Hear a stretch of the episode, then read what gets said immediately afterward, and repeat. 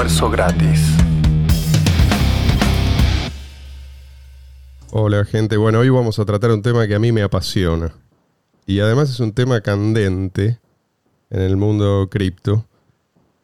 Pero no solamente en tal o cual proyecto, si todas las criptomonedas, creo yo, sean proyectos nuevos o, o proyectos derivados de otros, ramas de otros proyectos, enfrentan desafíos similares, tarde o temprano, ¿no? Y me refiero al tema de la gobernanza. ¿Quién, quién decide finalmente y cómo decide? Nuestro invitado se llama Javier González González, por si alguno duda de su origen español. También nos acompaña Mariana. ¿Cómo ¿Qué tal? ¿Cómo están? y Luis Rodríguez, desde Venezuela. Luis. Épale, épale, Marcelo. ¿Cómo estás? A él quizás lo conozca. Un, placer conocerlos. Por episodios previos ya de No hay almuerzo gratis, un viejo pirata del mundo cripto. Bueno, mi panteón personal lo preside Satoshi Nakamoto. Pero les cuento que Javier está también entre mis ídolos, por eso lo quería tener acá. Y yo confieso que al principio no... Eh, me contaba entre los que no entendían bien la propuesta. Pero al poco tiempo entendí que la contribución de Javier es fundamental para la supervivencia de, creo yo, de cualquier criptomoneda. Y ya vamos a ver por qué. Javier, vos no sos un recién llegado ¿no? al, mundo de las cripto. Contanos un poco cómo tu, background, cómo llegaste acá y, cómo es que se te ocurrió aplicar tus conocimientos al desarrollo de una solución definitiva, yo creo, para los conflictos eternos que se dan acá, en este mundo. Bueno, lo primero, eh, un saludo a todos, gracias por, invitarme a esta, estupenda reunión. Y bueno, mi, background, pues, ¿cuándo empezó todo? Es lo que quieres saber, ¿no? Mm. Pues si te soy sincero, empezó, todo esto empezó en IRC, en los chats de IRC, en el año 2000 yo era menor de edad, yo era un chaval. Eso es un y, en, ¿eh? y en las salas de IRC, que para el que no lo sepa, pues es un protocolo, IRC es un protocolo, Internet Relay Chat, es un protocolo de chats eh, muy antiguo mm, que todavía se usa, pero se usa marginalmente. Eh, lo importante que tiene el IRC es que es muy sencillo, es muy simple. Y eso da lugar a cuestiones puras que no paro de ver replicadas en todas partes. Eh, los mismos dilemas, ¿no? El dilema de la moderación, de... Básicamente, ¿no? Básicamente, si hay un espacio común en el que la gente puede entrar y decir lo que quiera, pues con el tiempo, y la verdad es que no tardan mucho los seres humanos en, tener fricción y roces y, y bueno, la verdad es que no hay que esperar mucho si hay una cuestión de poder especialmente para que la gente pueda llegar a insultarse fácilmente y faltarse respeto y, y básicamente pues no cooperar a pesar de estar en el mismo espacio. ¿Y cómo resuelve esto el IRC? Pues con una dosis de autoritarismo. ¿no? el primero en llegar es el fundador de las salas de IRC. ¿no? El fundador elige a los operadores, que son pues, eh, los que tienen el poder para expulsar a la gente.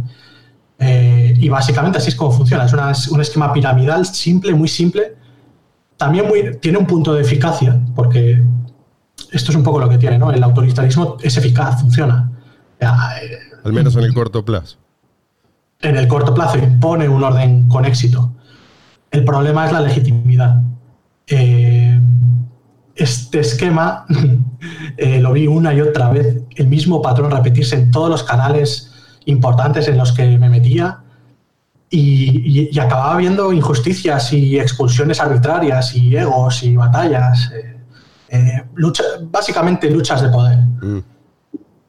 Y esto lo vi en una etapa de Internet en la que entraba el 20% de la población o menos. Eh, sin embargo, pues desde entonces hasta hoy no he parado de ver el mismo patrón una y otra vez. una vez lo vi un poco como por rabia, ¿no? Por, ver cómo no, éramos capaces de, hacer un grupo grande, porque llegado a, cierto límite, eh, el autoritarismo lo, se rompía el grupo, se rompía la paz, se, se rompía las amistades y básicamente ocurría una cosa que ahora en Bitcoin pues conocemos muy bien que, sería un split, ¿no? Claro. O sea, se divide el canal, eh, un grupo que siempre hay dos tribus, siempre enfrentadas, un grupo se va por un lado y otro grupo conserva el espacio. O sea que esto, vos, ya lo viste venir, se puede decir que eh, vos ni bien ingresaste ya, ya imaginabas cómo esto iba a terminar. Sí, la verdad es que desde muy pronto me di cuenta de que el patrón que tantas veces he investigado y he trabajado en ello se estaba empezando a reproducir en Bitcoin en el año 2016. Eh, yo llegué cuando el, conflicto del límite de Omega de Bitcoin estaba en su fase, digamos, intermedia, antes del split, eh, bastante antes, pero yo llegué ya en un punto en el que ya era bastante irreversible y los, las tribus estaban definidas y enfiladas hacia una división. Pero no tardé ni un mes en darme cuenta de que era lo mismo de siempre y que iba a ocurrir lo mismo de siempre. Claro. En fin. Es decir, que, iba a emerger un dictador benevolente, entre comillas, como les gusta decir a ellos, en cada proyecto y que iban a terminar eh, en, una suerte de guerra y dividiéndose, yendo cada uno por su lado. Esto es lo que vos eh, eras capaz de predecir y efectivamente ocurrió. Así es, de hecho. Es un patrón de comportamiento humano, es un patrón de conflicto que es, eh, es como la ley, la, ley de hierro de la oligarquía de Michael. ¿no? Eh, es, evidentemente estamos hablando de política, no estamos hablando de economía ni de tecnología. El IRC no tiene nada que ver ni nada de especial en esta cuestión, tampoco Bitcoin. Tampoco es que Bitcoin sea especialmente beligerante en este tema. lo es tanto como cualquier grupo de, vecinos o de amigos o de familiares o de, eh, grupos políticos, movimientos sociales. Eh, esto lo he visto en todas partes, absolutamente. Y lo, interesante es, que se lo presenta como cualquier cosa menos política, ¿no? Sobre todo los protagonistas. Nadie quiere, nadie quiere digamos, eh, verse como un político. Todos dicen representar a alguien de manera más o menos espontánea, pero hay un mecanismo, ¿sí? ¿Cuáles son los mecanismos que de hecho se usan? ¿sí? Porque yo veo que, a ver, tu, proyecto se llama Bitcoin Mining Parliament, lo vamos a, lo vamos a llamar BMP. Sí. Muchos no, no quieren saber nada con el BMP, todavía no explicamos lo que es, pero parecen ignorar justamente que la alternativa es la política en el peor de los sentidos, ¿no? Entonces, eh, ¿cuáles son los mecanismos que vos ves que se usan de hecho y cómo cambiaría eso con el BMP? De paso nos explicás un poquito qué es. Bueno, eh, sobre la cuestión, sobre la palabra política, para mí eh, Bitcoin es, en primer lugar, tecnología, en segundo lugar, es economía. Y, he de decir, he de decir, aprovecho para decir que los bitcoiners, así en general, tienen un grandísimo nivel tanto en tecnología como en economía. Son grandes economistas. Eh, me habéis enseñado mucho, todos vosotros. Eh, he descubierto que, que Mises para mí ya no es un concurso de, belleza, ¿vale? Y, bueno, la verdad es que he de reconocer que he aprendido mucho, sobre todo de economía, que yo pensaba que sabía, pero no sabía nada. Y en ese sentido, debo decir que los bitcoiners eh, tienen luz, saben, saben lo que están haciendo y saben por dónde van. Pero, en, pero, hay, hay, un tercer elemento, una tercera disciplina que, que, es, que, es, igual de compleja que las demás y es política. Para mí Bitcoin son esas tres cosas, tecnología, economía y política. Bien, sobre política. Eh, en primer lugar, quiero dejar claro que yo, igual que la mayoría de los bitcoiners, detesto a los políticos, detesto el gobierno, detesto con todas mis fuerzas todo eso que representa, detesto el autoritarismo, detesto las dictaduras, el fascismo, etcétera, etcétera, ¿vale? Eh, sin embargo, el que, o sea, siento que a diferencia que los bitcoins, eh, el hecho de que yo odie todo eso y no me guste y lo quiera evitar, lo quiera, lo quiera limitar y, y reducir y bloquear, eso no me, no me lleva a, a taparme los ojos y no ver la cuestión política fundamental. Al contrario, te llevo a estudiarlo. que tenemos delante. Al contrario, me ha llevado a estudiarlo y, de una forma priorística a construir sistemas de voto o cualquier otra idea que, se me haya ocurrido. Y la verdad es que he creado unos cuantos desde, desde que empecé toda esta, esta, especie de, este, esta especie de hobby que tengo en mi tiempo libre, que es eh, investigar y, y, de una forma empírica, o sea, llegar a crear sistemas y ponerlos en marcha y poner a personas involucradas en esos sistemas para, para ver si de una vez logramos mm, acceder a otro nivel de, organización social, que al mismo tiempo sea voluntarista, pero, pero también al mismo tiempo nos permita crear grandes cosas juntos. Y Bitcoin es una cosa grande y que exige que estemos juntos. Así que es esto. Sin la amenaza constante de división. Y Así es. según yo entiendo, el, BMP lo que permite más que resolver un conflicto es prevenir, idealmente, ¿no? Esto vos, vos lo explicabas, ya se demostró en, eh, en las hash wars, en, las guerras del poder de cómputo, que los mineros pueden comprometerse, porque los mineros son, son la pieza clave acá. Ahora, ahora vamos a explicarlo un poquito más pueden comprometerse, pero sería mejor que muestren voluntad de usar su poder de cómputo para disuadir a otros. Si, si yo estoy comprometido a usar mi poder de cómputo para defender tal decisión y de esa manera los, los conflictos no llegan a darse. ¿Por qué no explicas un poco cómo es que funcionaría el, BMP? Eh, ni el BMP ni el white paper de Bitcoin ni nada puede evitar los conflictos humanos los conflictos humanos van a seguir ocurriendo siempre, porque prácticamente es vivir, vivir es eso, ¿no? Ah, yo me refiero a minimizarlos, por ahí dije prevenirlos no es la palabra, pero sí mantenerlos en un mínimo. La palabra, según mi entendimiento, la palabra adecuada sería contener.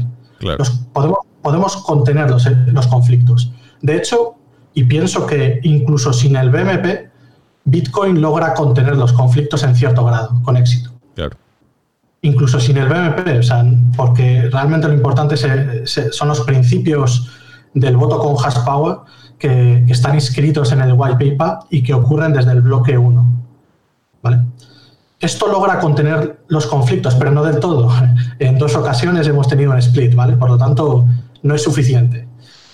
Eh, obviamente, obviamente. Sin embargo, eh, si en cada pequeñísimo conflicto hiciésemos un split, ahora mismo tendríamos 200 splits y, bueno, eh, Bitcoin logra penalizar eso debido a que las blockchains con muy bajo hash power pues eh, son fácilmente atacables, ¿vale?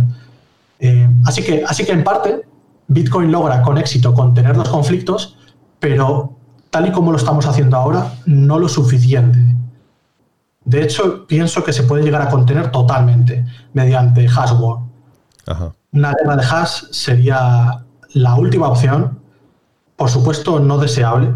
Eh, idealmente deberíamos evitarlo con, con diplomacia previamente, hablando civilizadamente, votando con hash power, con una herramienta en fase de preconsenso como el BBP, en mi opinión.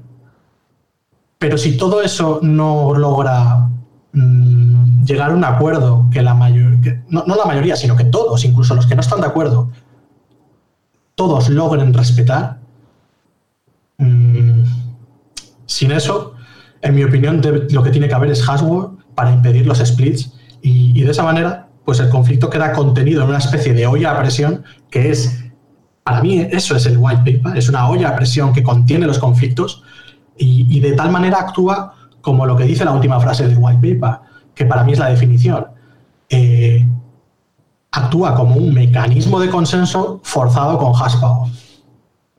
Y eso es Bitcoin para mí. Correcto. ¿Ibas a decir algo?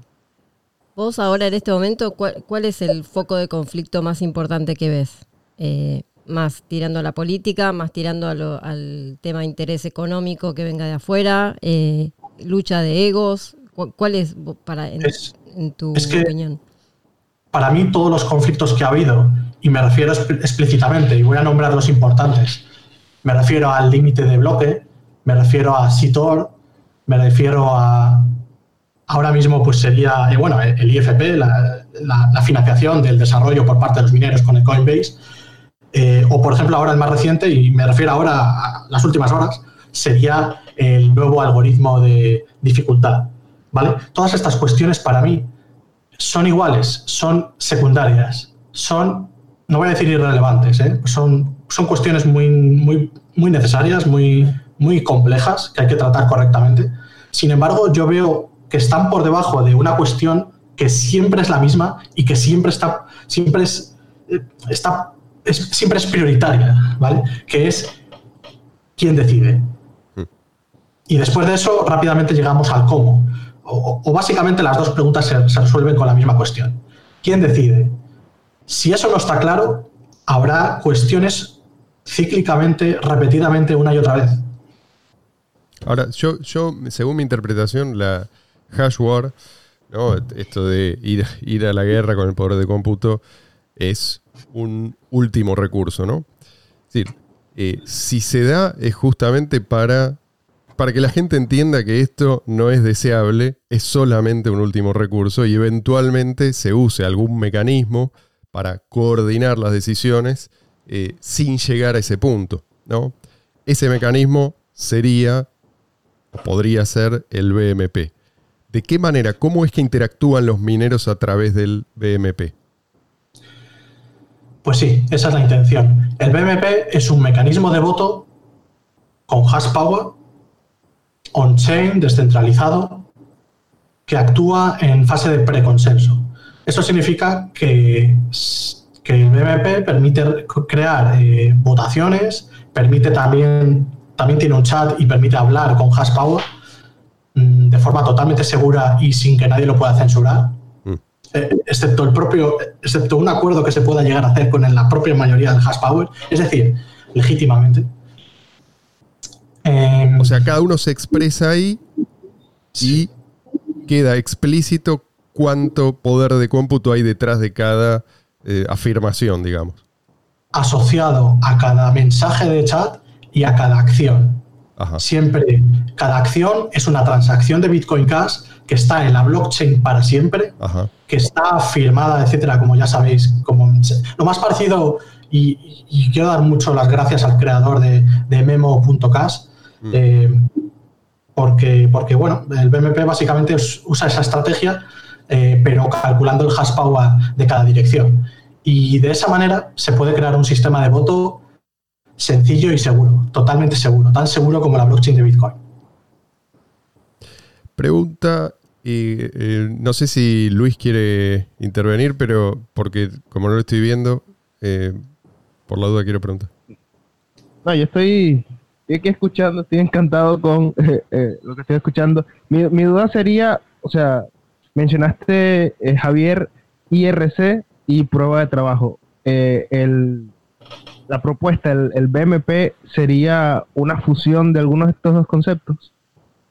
Sí, sin duda lo es.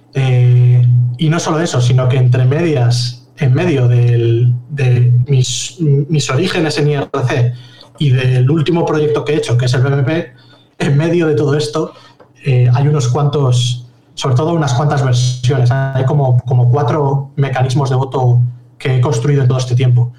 Eh, me refiero al proyecto Virtual Poll, eh, que al principio era un canal de IRC, en el que digamos que un grupo de personas simulaba una especie de gobierno y una especie de, con, con, juicios y con, y con bueno, todas las cuestiones, ¿no? que, tiene una especie de pueblo virtual. Y, bueno, pues yo cuando descubrí aquello dije, pues creo que yo puedo hacer una aportación y es crear un bot que permita registrar un censo de ciudadanos, es decir, de participantes, y les permitía votar. Y bueno, esto la verdad es que me ha ocupado más de seis años de mi vida en mi tiempo libre, la verdad. Eh, mucho antes de Bitcoin. Esto empezó en 2004. Eh, con un punto importante en 2008, el punto máximo. Y bueno, la verdad es que si, echáis un vistazo a ese, trabajo, eh, veréis que se parece mucho al BMP.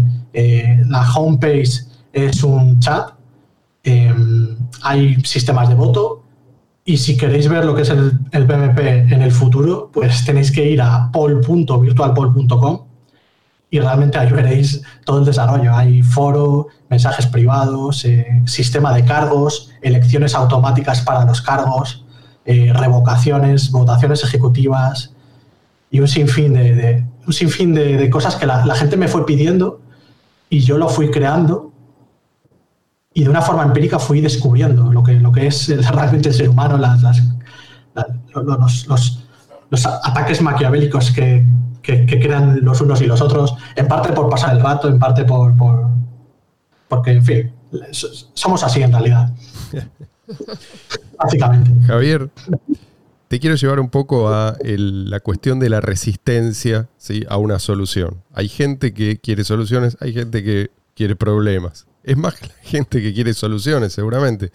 Pero no siempre se, se puede llegar si uno no tiene las herramientas. Entonces, sí. Yo me pregunto, los mineros, por ejemplo, ¿es que no toman conciencia de su poder o no tienen las herramientas adecuadas para ejercerlo? ¿sí? Supongamos que en realidad el BMP viene a implementar una solución que ya está explícita o implícita en el white paper, pero si es que, esta, esta es la cuestión, ¿no? Si, si ellos ven al BMP como una posible solución definitiva, ¿por qué no lo adoptan rápidamente? ¿Y vos a qué atribuís esta conducta? Bueno, bueno, empiezo por el principio diciendo que creo, creo que todo el mundo quiere mm, colaborar y no, es que haya gente que quiera batallar, ¿vale? Eh, sin embargo, la coyuntura nos hace, eh, nos hace friccionar. No, es que sea deliberado, no es que haya gente mala y gente buena. Eh, ese es otro punto, ¿no? En el, white paper habla sobre hash power em, honesto y deshonesto, ¿no? Mm, esto nos va a llevar a error, porque todas, todas las tribus creen que están haciendo lo honesto, ¿vale? Eh, todas lo creen. O sea, Craig Wright eh, creía que estaba haciendo lo honesto, suponiendo que sea cierto lo que la teoría oficial, ¿no? Y que no está, y que no está haciendo un trabajo, eh, una misión, digamos, mm. eh, él oficialmente de cara al exterior decía que estaba haciendo lo honesto, ¿no? El, Bitcoin original, etc. Eh, no hablemos ya de Bitcoin Core. toda esa gente realmente, si les preguntas, verás que ellos creen que, o dicen creer que están haciendo lo honesto, ¿vale? Así que lo primero quiero dejar eso muy claro. todo relativo, honesto no significa nada en concreto y para mí solo hay mayoría del hash power y minoría del hash power. Vale, eso quiero aclarar eso. Sí, sí, yo creo que eh, cuando Satoshi habla de honesto, se refiere en realidad al que está jugando con las reglas vigentes. Eh, es decir, no, aspira a otra cosa, aspira a ganar dentro de ese, ese contexto. Perdón, adelante. Sí, para mí honesto, en cierta forma, en el white paper se referiría a no revertir pagos, a no violentar precisamente las normas perjudicando a los demás participantes del ecosistema. Pues, o sea, trabajar en pro a que el sistema eh, siga allí en vez de que colapse por personas que quieran ir en contra de las normas. Buscando su, Pero, sí, y, debo decir que, bueno, Craig me parece que más bien está enfermo. bueno, eh, que quede claro que yo pienso que no es Satoshi y que es un impostor. Así que puedes imaginar lo que pienso de él. Sin embargo, lo que quería decir es que cuidado con esto de pensar que nosotros, eh, nosotros somos los honestos y los otros no, porque ellos piensan lo mismo. Y si voy a la tribu que vaya, siempre, siempre es muy gracioso, porque todos tienen un discurso casi lo mismo, ¿vale? Así que lo único que quiero decir es que eh, vamos mejor Vamos a, vas a mejorar, vamos mejor a encontrar un procedimiento que sea seguro, indestructible y neutral. Y con eso vamos a descubrir eh, qué camino debemos seguir. Es mucho mejor eso. Claro. Eh, eso, bueno, entonces con respecto a, los mineros, esa es mi pregunta, ¿sí? ¿Por qué la resistencia si ellos supuestamente, ¿no? según, el, según el, el plan original de Satoshi Nakamoto, son los que deciden las reglas, ¿por qué demoran tanto en ejercer su poder finalmente? Si ya tuvimos un split, otro split, otro split. Vale, pues sobre esto, bueno, lo primero de todo, mi respuesta sencilla es yo no lo sé. ¿vale? Eh, a mí me falta información, ¿vale? Me falta información.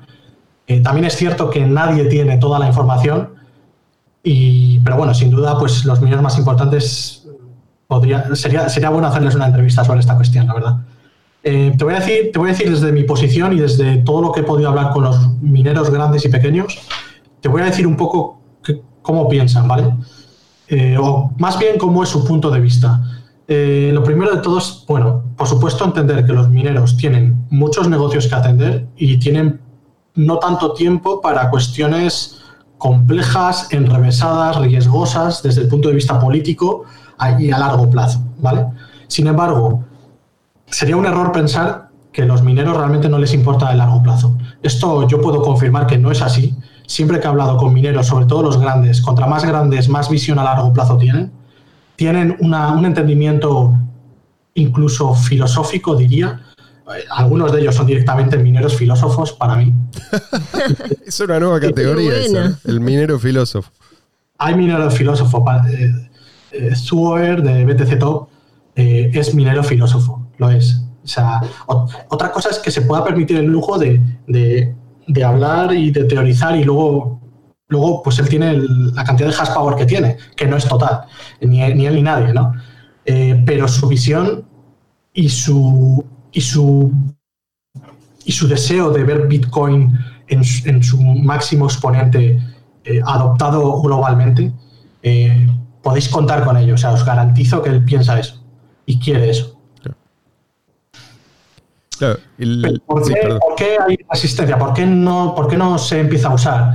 Pues bueno, mm, a ver, hay que entender, en primer lugar, que hay capa tras capa de conflictos de intereses a todos los niveles, entre mineros, entre mineros y pools, entre pools y cualquier otro actor, entre developers, developer con developer, eh, developer con minero. Eh, o sea, hay, si, si hiciésemos un, mapa de grafos, pues sería un entrelazado eh, totalmente complejo de, de conflictos de interés y de intereses cruzados y, no solo de intereses, sino de que piensan que no tienen el mismo interés, pero en realidad sí lo tienen, pero no lo saben y se están enfrentando sin saberlo.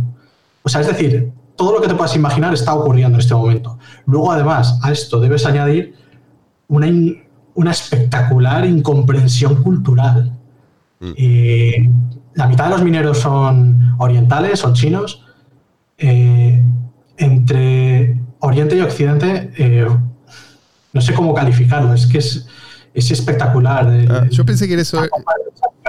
Yo, pensaba que eso era una excusa cuando se hablaba de la diferencia cultural, pero vos, vos lo ves como, no digo que no exista, por supuesto que hay, pero vos lo ves como algo que realmente eh, se puede convertir en un obstáculo. Eh, es algo que es constantemente un obstáculo cada vez que los mineros desean organizarse políticamente y resolver algún problema político. Es un obstáculo permanente y serio. Te voy a contar una anécdota que me contaron, eh, me contó un minero, y es que eh, básicamente tuvieron una reunión y, una persona decía que, bueno, básicamente fue un minero grande, fue a una reunión con unos desarrolladores y, y el minero entendió que que Satoshi Nakamoto era ese desarrollador. Cuando lo que quería decir ese, desarrollador es que él no era Satoshi Nakamoto. Eh, y se dio cuenta horas después al hablar con otra persona y dice, ah, pero tú no eres Satoshi Nakamoto. No, no, que, yo quería decir que yo no lo soy. en fin. Eh, bueno, eso solo es un ejemplo muy básico, ¿vale? Después, después de la reunión llegó a la conclusión. Él, se fue de la reunión convencido de que había hablado con Satoshi Nakamoto. Exacto, exacto. Eh, así que, eh, y esto es solo un ejemplo, los males entendidos, ya, os digo, es que es un problema de lenguaje, pero no solo eso, sino que es que, y, yo no lo llego a entender del todo, ya me gustaría, pero incluso la forma de pensar y la forma de relacionarse, los, occidentales vamos más directos a lo que queremos, ¿no? Mm. Es hola, ¿qué tal? Eh, quiero esto y te parece bien, iríamos así. Eh, por lo que sé, y tampoco quiero aquí eh, decir cómo son las cosas, ¿no? Y me falta mucha información, pero por lo que yo he observado, pues incluso en algo tan sencillo como las relaciones humanas, los orientales, pues lo hacen de forma más cautelosa, más paciente y dando rodeos. Mm, Rodeos que para mí parecen absurdos, pero es su forma de hacer las cosas. se toman Y- su tiempo. se toman su tiempo y, y tienen sus formas y sus procedimientos de organización social. Y esto parece poca cosa, pero no lo es. Es- esto es como, como dos mundos diferentes, que, se, que, que juntos tenemos que hacer funcionar el white paper. Claro. Eh, a mí lo que, lo que me llama la atención es que, que, a ver, cada split es, es una amenaza para el valor de las propias monedas que ellos obtienen mediante minería, ¿no? O sea, con cada split se despilfarra el efecto de red que se había logrado hasta, hasta ese momento. Entonces, esto no es, para explicarle a, la gente que escucha, esto no es Linux. O sea, si yo uso una versión de Linux y vos usás otra, no hay un problema de incompatibilidad. Pero acá, eh, si después de un split yo uso una moneda que es incompatible con la tuya, la moneda depende fundamentalmente del efecto de red. Por más que la moneda sea 100 veces mejor una que la otra, la, la que va a ganar va a ser la que tenga, la, la que más eh, gente esté usando. No necesariamente la que, digamos, de un punto de vista técnico, es mejor. Entonces, esto, esto es lo que a mí se me hace difícil entender. Si los mineros tienen el, el valor de la moneda como, como guía, ¿sí? ¿cómo es que em, les cuesta tanto tomar ciertas decisiones? ¿no? Eh, siendo que ellos, de hecho, tienen el, el poder, no quieren quizás asumir esa responsabilidad. Esto, vuelvo un poco a la pregunta anterior. Vos ya me dijiste, no sé, pero quizás esto vaya cambiando y quizás estén tomando conciencia gradualmente y en el futuro esto sea completamente distinto. No sé cómo lo ves. Eh, no, van a quedar, no, no va a quedar otro remedio, no hay otro camino que los mineros tomen conciencia de que ellos son el poder ejecutivo de Bitcoin y que eso no significa que tengan el poder absoluto y puedan hacer lo que quieran. Claro. No pueden, porque venderíamos, ¿vale?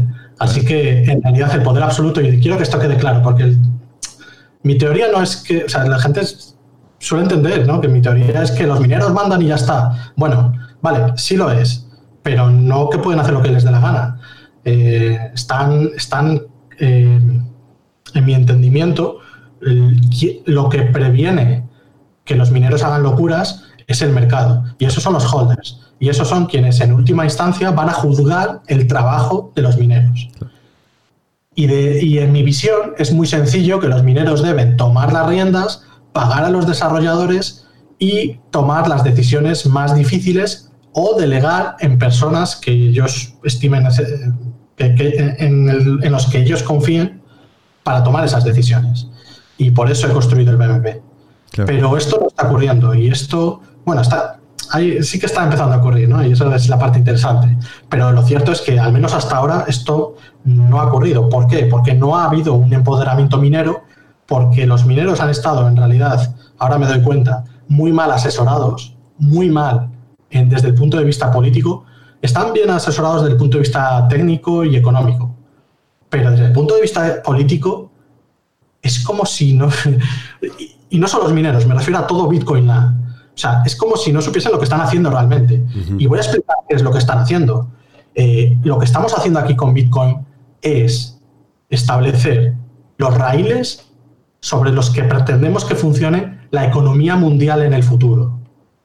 Nada menos. Y esto, y esto no, no se puede resolver con un, con un grupo de tres desarrolladores que controlan un repositorio Git en github.com, ¿vale? Mm, o que controlan un, un- dominio con el protocolo DNS de forma autoritaria porque son los dueños, o que, o que controlan un, espacio centralizado como es Reddit, Twitter, Telegram, eh, y por lo tanto, al final estamos hablando efectivamente de la ingeniería social, es decir, de, de convencer a otros y tal cual. Estamos en esa situación, pero os puedo garantizar que no vamos a llegar a ninguna parte y que esto jamás va a funcionar a gran escala, Claro. eh, haci- haciéndonos más eh, y más y más para mm, para, crear los raíles de la economía mundial. Y es malo para todos, ¿no? no es, eh, es malo también para el propio aspirante a, dictador benevolente, pues es, una posición donde uno se convierte en un blanco fácil también. O sea, realmente esto no beneficia a nadie. Tenemos, tenemos que cambiar, a ver, más que cambiar de paradigma, reconocer cuáles son las reglas que nos permiten operar con, con eficacia y eficiencia. Es decir, mucha gente ve que Bitcoin funciona, pero no entiende bien por qué. ¿no? Esto me parece que está pasando. No es casualidad. Vos dijiste al principio, no tenemos el BMP, pero eso no significa digamos, que no hay un sistema de incentivos adecuado, de incentivos adecuadamente alineados que hacen que esto no haya desaparecido, porque tampoco es que nos dividimos en, en 10.000 versiones de Bitcoin, ¿no? O sea, pero, pero hay poca gente interesada en estudiar esto, por eso me interesa mucho tu visión de las cosas, ¿no? Está la, mentalidad del programador es, es muchas veces un problema, porque lo tenemos, mm, tenemos mucha gente enfocada exclusivamente en lo técnico, cuyo esfuerzo se, se, desperdicia, ¿no? Se despilfarra. Así es. Eh, yo más bien diría que no es que, no es que haya poca gente interesada en, saber, en estudiar y entender realmente cómo funciona Bitcoin. Yo diría que hay una capa tras capa de conflictos de intereses y de personas que tienen poder, pero que si lees el white paper no están por ninguna parte, y me refiero en general a los, desarrolladores que tienen poder en el protocolo, ¿vale?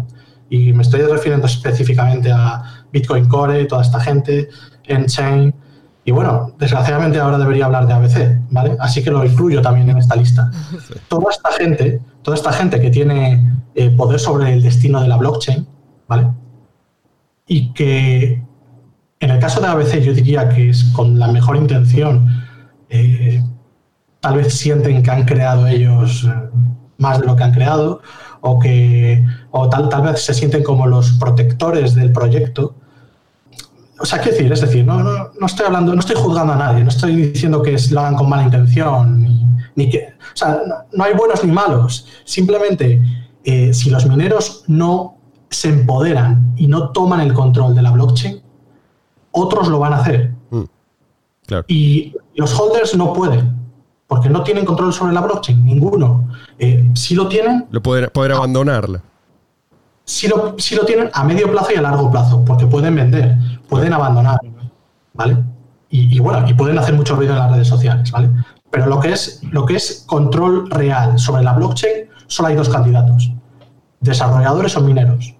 Unos mediante el código y otros mediante el hash power. Son las únicas dos opciones efectivas que hay. El otro día me decía un programador, pero, pero cual yo trataba de explicarle esto, ¿no? ¿Qué le impide a un minero votar una cosa y después hacer otra? ¿No? Y te digo lo que yo le respondí, vos eh, decime si te parece que es, es la manera correcta de encararlo. Si vos crees que los mineros no tienen interés en conservar el valor de las monedas que obtienen con su actividad, tenés que concluir que el sistema de incentivos ideado por Satoshi Nakamoto no funciona. Es decir, ya está, renunciemos, descartemos todo, reconozcamos que esto nunca... Pero yo no creo que sea el caso, digo, pero esta es la conclusión que se sigue de esa postura. Correcto. Si, si tú no confías en el voto con Haspower, si, si desconfías de los mineros, pues apaga y vámonos. O sea, el proyecto no funciona entonces, evidentemente que no funciona, porque la única parte descentralizada de todo el proyecto Bitcoin es el voto con hashpower. Luis. Hay, hay una pregunta que quería hacer sobre eh, cómo funciona el BMP. Por lo que entiendo, el BMP sería algo así como un protocolo de segunda capa, ¿no? O sea, para implementar el BMP se necesitaría hacer un hard fork, una actualización del protocolo de Bitcoin Cash o ya, ya se podría implementar. Eh, está ya implementado, está ya funcionando en producción, está completamente funcionando en producción, en mainnet, en este momento. Por lo tanto, no necesita, eh, no necesita ningún cambio en el protocolo. eh, es un protocolo en el nivel en el que estaría eh, memo.cash, ¿vale? Eso, o, bueno, hay muchos otros proyectos, ¿vale? Pero bueno, menciono este porque es el primero y es el que, introduzco, el, que introdujo esta innovación tan importante, que básicamente consiste en eh, meter comandos de información en códigos OP-return en las transacciones que se guardan en, la blockchain, de tal manera que la base de datos por completa está dentro de la blockchain. La base de datos del BMP es la blockchain. O sea, es una infraestructura construida sobre Bitcoin Cash. Totalmente. Bueno, Javier, si querés agregar algo más, nosotros vamos cerrando. Yo quería hacer una pregunta de Doña Rosa. Me parece que ese es mi, mi rol hoy. No, para saber más o menos la persona que un usuario de Bitcoin, ¿no? En, este momento y con todas estas cosas que vos decís, el usuario, ¿qué, ¿qué le queda por hacer? O sea, vos, hablas de conflictos de intereses, hablas de todas estas cuestiones y digo, para, para el usuario o para la persona que quisiera en este momento decir, bueno, voy a invertir en esto o quiero, quiero ingresar en este mundo, eh, ¿qué, le, le espera? Pues bueno, es una buena cuestión. Es la cuestión bastante clave. Eh, lo primero de todo es decir que yo siento lo mismo. Yo siento realmente una desesperanza a la hora de tener que hablar de Bitcoin cuando cada vez que hay un split es algo no solo incómodo, o sea, pienso que es el peor negocio posible, pero pienso que una división no es un mecanismo de consenso, de, hecho, pienso que es lo opuesto. Pienso, que, pienso que es el fallo de, los, eh, del consenso de Nakamoto. Bueno, y como dices, pues podría seguir diciendo cosas negativas una tras otra, tras otra, porque los splits eh, es la división de los seres humanos cuando intentan hacer algo juntos y eso es muy malo. Bien, eh, y, pero aquí viene el BMP y, que quede claro que no es, no es que el BMP sea la única forma de hacerlo, ¿vale? Lo que sí que pienso que es la única forma de, llegar lejos y de resolver todos estos problemas de una vez por todas a lo largo de, yo, creo que hasta de siglos, ¿vale? Durante siglos. Podemos resolver esto mediante el voto con hash power. Pienso que es la manera legítima. Pienso que es que es lo que es literalmente lo que pone en el white paper en la penúltima frase. Ellos votan, they vote, ellos votan con su poder de hash power. Y, con eso pueden hacer eh, cualquier incentivo, cualquier regla que sea necesaria. Se puede además, y la palabra enforce mm, es, es ¿vale? Eh, y técnicamente es, es, es, lo que hay. Los mineros pueden hacer, eh, si es necesario, para impedir un split y proteger a los usuarios, precisamente para proteger su negocio y proteger a los usuarios, evitando un split, en caso extremo, ellos pueden hacer bloques vacíos y reorg en el split minoritario. Y entonces no hay split. Simplemente no lo hay, no ocurre. Esto digamos que sería la parte más extrema de mi teoría que, en mi opinión, pone punto y final a la situación en la que estamos ahora. Pienso que eso es posible, pienso que eso es bueno, pienso que es legítimo, es lo que ponen en el white paper, y pienso que Mm, votando con hash power previamente, se puede llegar a, en primer lugar, evitar que sea necesario hacer un split, porque previamente nos podemos, en la mayoría de casos, nos podemos poner de acuerdo. Y si no, pues que al menos los mineros, eh, antes de que explote el conflicto y, salgamos despedidos en dos grupos, nos enfrentemos, eh, nuestro dinero lo movamos al de nuestra tribu y entonces, entonces literalmente quienes están enfrentados ni siquiera somos nosotros, es nuestro dinero. Sí, sí, porque no es que todos tenemos voz y voto ahí. ¿Sabéis a qué me refiero, verdad?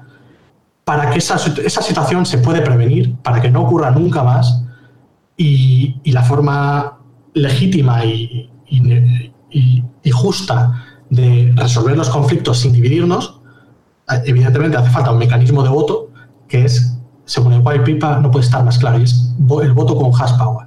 Pienso que eso lo puede arreglar todo, pienso que eso Además, al ser on-chain, toda la comunidad lo va a poder ver.